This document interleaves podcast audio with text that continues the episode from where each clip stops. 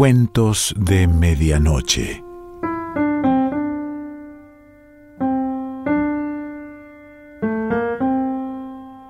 El cuento de hoy se titula Joana y pertenece a Rubén Fonseca.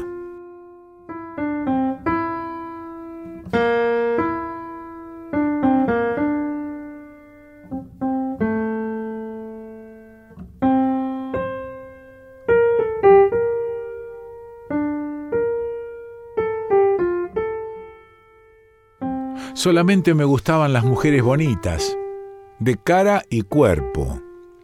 Podían ser ignorantes, idiotas, pero si eran bonitas me gustaban. Mi novia Ingrid era así, linda, tonta, delgada, pesaba 45 kilos, perfecta como una de esas figurillas que giran sobre una caja de música. Yo la levantaba, Sosteniéndola del trasero, ella me rodeaba la cintura con las piernas, me abrazaba como una sanguijuela, yo la penetraba y trepábamos.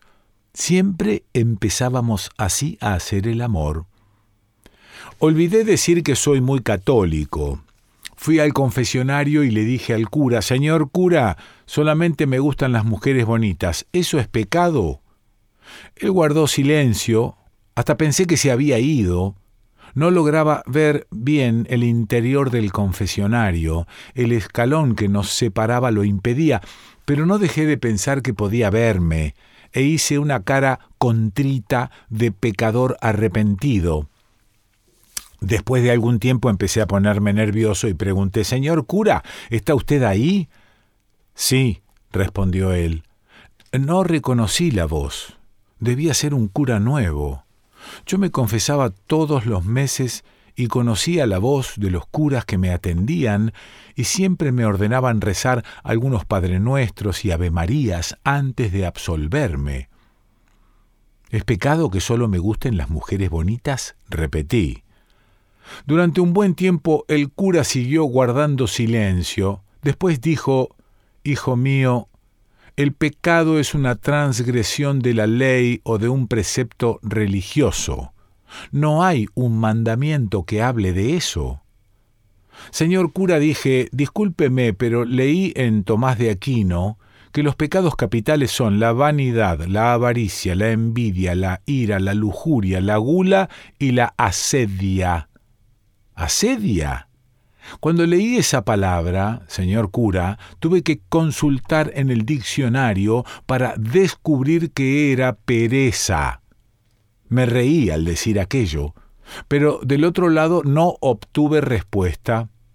Inquieto por el silencio del reverendo me olvidé de Tomás de Aquino. Permanecimos los dos callados, parecía cosa de locos. Rompí el silencio. Señor cura, el hecho de que solo me gusten las mujeres bonitas no es un indicio de lujuria. Tal vez, dijo el cura, y creí oír un leve suspiro que venía de su cubículo. Insistí. Un pensador ateo, cuyo nombre olvidé, dijo que fue el miedo cristiano a la carne lo que hizo de la lujuria un pecado mortal. Más silencio al otro lado del confesionario. ¿Por qué solo me gustan las mujeres bonitas? Yo mismo me respondí, para trepar. Mi amante para mí es apenas un cuerpo, lengua y orificios. Eso tiene que ser pecado. Hijo mío, dijo el padre, modera tu lenguaje, estamos en la casa de Dios. Discúlpeme, dije. El padre permaneció callado un tiempo más y luego dijo, Hijo mío, para obtener el perdón y purificarte de tus pecados, debes rezar un rosario completo. Puedes irte. Me fui a casa, hice la señal de la cruz y recé el credo. Después un Padre Nuestro, tres Ave Marías, un Gloria, y después de cada rezo recitaba la oración pedida por la Virgen María en Fátima Oh Jesús mío, perdonad nuestros pecados, libradnos del fuego del infierno, llevad nuestras almas al cielo y socorred ante todo a los que más precisen de tu misericordia. Finalmente recé otros dos Padre Nuestros y terminé con un salve, todo en voz alta. Cuando terminé, sentí que estaba perdonado y me fui a la cama. No pude dormir. No estaba perdonado. Sabía que solo estaría perdonado cuando enamorara a una mujer fea. Pero, al contrario de lo que piensa la mayoría de las personas, conseguir a una mujer fea es más difícil que conseguir a una bonita. Ciertas feas sublimaron el deseo y se escudaron obsesivamente en variadas obsesiones. Otras lo excluyeron del campo de la conciencia. Todas se defienden con razones que juzgan acordes con el comportamiento que adoptaron, sin advertir el verdadero motivo. Son feas y ningún hombre se interesa en ellas. ¿A qué lugares van las mujeres feas. A la iglesia, por supuesto. Ese era el sitio adecuado para encontrar a una penitente fea que quisiera entregarse al pecado de la lujuria, o que ya lo hubiera cometido. Me restaba imaginar en cuál día y horario preferían rezar las feas. Elegí el domingo y examinar todas las misas de ese día. La iglesia que escogí celebraba la primera misa a las seis de la mañana. Estudié a todas las mujeres de ese horario y no encontré una sola que sirviera a mis propósitos. Todas eran feas, también viejas. Cortejar a una mujer fea y vieja era una penitencia que ni en tiempos de la Inquisición sería impuesta al peor de los pecadores. Mi frustración iba creciendo misa tras misa, hasta que, en la misa del mediodía, encontré una mujer que tal vez fuera la adecuada. Debía tener unos 30 años, gordita, sin cuello, totalmente asimétrica. Me le acerqué junto a la fuente del agua bendita. Mientras me bendecía, le dije, es la primera vez que vengo a misa de doce, siempre vengo a las seis de la mañana. A esa hora estoy durmiendo, respondió ella. Lo que más me gusta en la vida es dormir. ¡Wow! suspiré. Ojalá pudiera decir lo mismo. Duermo muy mal. Debe tener algún peso en la conciencia, dijo ella sonriendo. Sus dientes eran oscuros, sin duda fumaba mucho. Caminamos. ¿Puedo encender un cigarrillo? preguntó ella. Claro, respondí. Fumé mucho por un tiempo, pero lo dejé después de leer artículos y estadísticas médicas que demostraban que el cigarrillo es un veneno. Como todo exfumador y ex vicioso de algo, no dejo pasar la oportunidad de hablar mal de mi antiguo vicio. Ya lo sé, dijo ella, pero si dejo el cigarrillo voy a engordar terriblemente. Al oírle decir eso, tuve la certidumbre de haber encontrado a la mujer que buscaba. Poseía al menos un cierto grado de vanidad, y esto, dadas las circunstancias, hacía de ella la mujer ideal Además de ser un pecado, la vanidad es de todos los riesgos el que hace a la mujer más vulnerable. Puede ella resistirse a la gula, evitando comer papas fritas, a la avaricia pagándole más a la criada, a la envidia reconociendo el éxito de la operación plástica de su amiga, a la pereza comprando un despertador ruidoso para despertar más temprano, a la lujuria, huyendo a la iglesia, pero nadie se resiste a la vanidad. Y la vanidad conduce a los otros pecados, y el primero de ellas es la lujuria. Su nombre era Joana. La llevé hasta la puerta de su casa, distante unos quince minutos de la iglesia. Eh, no lo invito a tomar un café porque tuve un problema con mi cocina, y siendo hoy domingo no tengo a nadie que pueda arreglarla. Soy capaz de arreglar cualquier cocina, dije. ¿Quiere que arregle la suya? Ah, sería estupendo, respondió ella. La cocina tenía cuatro parrillas y un horno. para ser sincero, no sé nada sobre cocinas. Situado frente al artefacto, me dediqué a apretar botones y a torcer cosas, acercando mi nariz a las bocas del gas. Al cabo de un rato dije que para arreglar la cocina necesitaba cierta pieza, un calibrador. Era una buena palabra, calibrador, de uso múltiple, como esos detergentes que anuncian en la televisión. Así que no tendrá su café, dijo ella.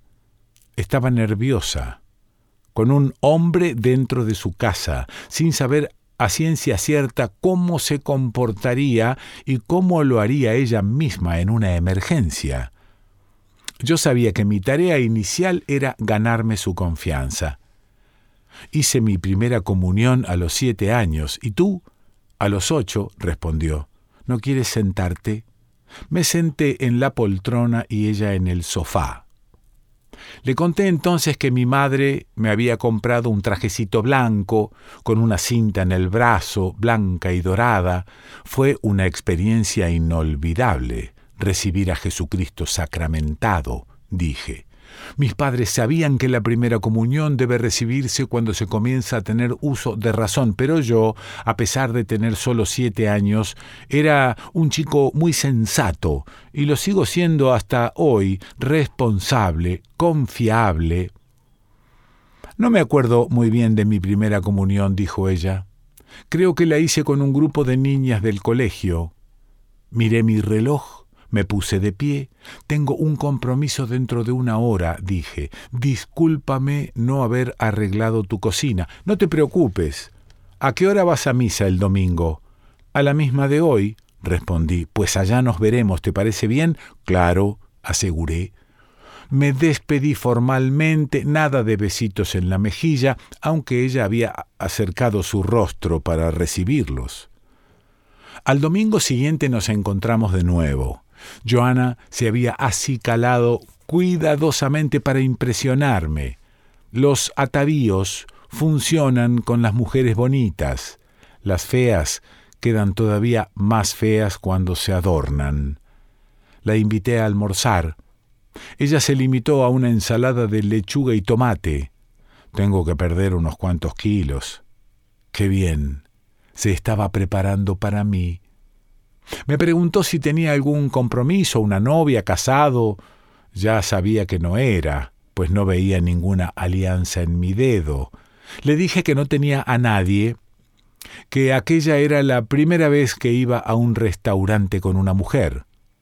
¿Y con un hombre? preguntó ella con un cierto pánico en la voz, una súbita sospecha sobre mis inclinaciones sexuales debía haber crepitado en su cabeza. Para disipar esa duda respondí, con nadie.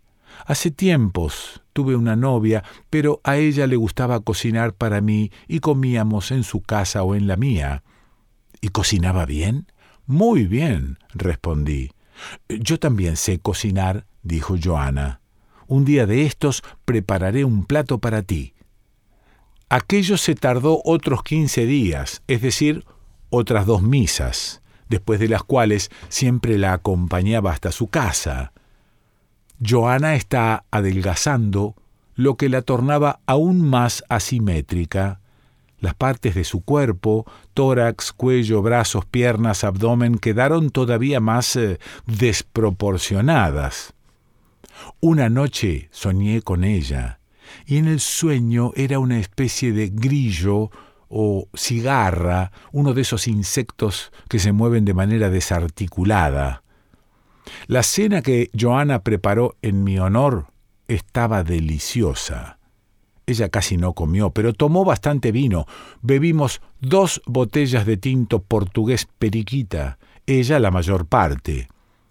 Después fuimos a la sala donde nos sentamos, ella en el sofá, yo en la poltrona. Joana encendió un cigarrillo, súbitamente se levantó y dijo, Abrázame. Le di un abrazo largo y estrecho. Luego ella volvió al sofá y yo a la poltrona. Me puse a mirar su rostro, los labios con un leve toque de carmín, pensando si lograría hacerle el amor. Tal vez mi pene se desmayaría, cosa que nunca me había sucedido ni a nadie de mi familia. Cuando llegara el momento, le diría que era muy tímido y tenía que apagar por completo la luz del cuarto. Cené en su casa otras cuatro veces. En la última sucedió. Ella, más embriagada y pintada que nunca, me dijo que quería ser mía, me tomó de la mano y me llevó a su alcoba. Tiene que ser en una oscuridad total, le dije, soy muy tímido. Nos desnudamos en la oscuridad y nos tendimos en la cama. Pensé en Ingrid, en las cosas que hacíamos en el lecho y tuve una erección. Cuando eso pasó, ni se me vino a la mente un condón. Tenía que aprovechar mientras mi instrumento estaba en condiciones y la penetré. Estaba oscuro, pero aún así cerré los ojos, pues Joana empezó a gemir y a besarme en la boca, y temí que mis ojos se habituaran en las sombras a ver su cara. Después de algún tiempo, no necesité pensar en Ingrid. La vagina de Joana era estrecha y jugosa, caliente, húmeda. Prolongué lo más que pude el placer de aquella penetración. Ella gozó con un ardor tan ardiente y lanzó un grito tan agudo que perdí el control y gocé también. Confieso que fue una de las mejores trepadas de mi vida. Tú me salvaste, dije. Ya no soy un pecador. Joana no respondió. Encendí la luz para agradecerle esa bendición. A mi lado, Joana, pálida, inmóvil, no respiraba ni se movía. Estaba muerta. Besé con cariño su rostro finalmente, bonito y feliz. Yo estaba a salvo, había dado felicidad y belleza eterna a una buena mujer.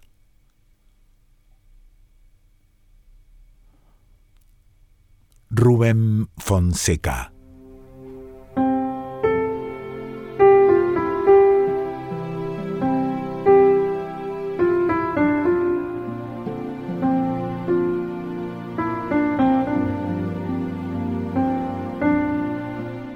De Medianoche.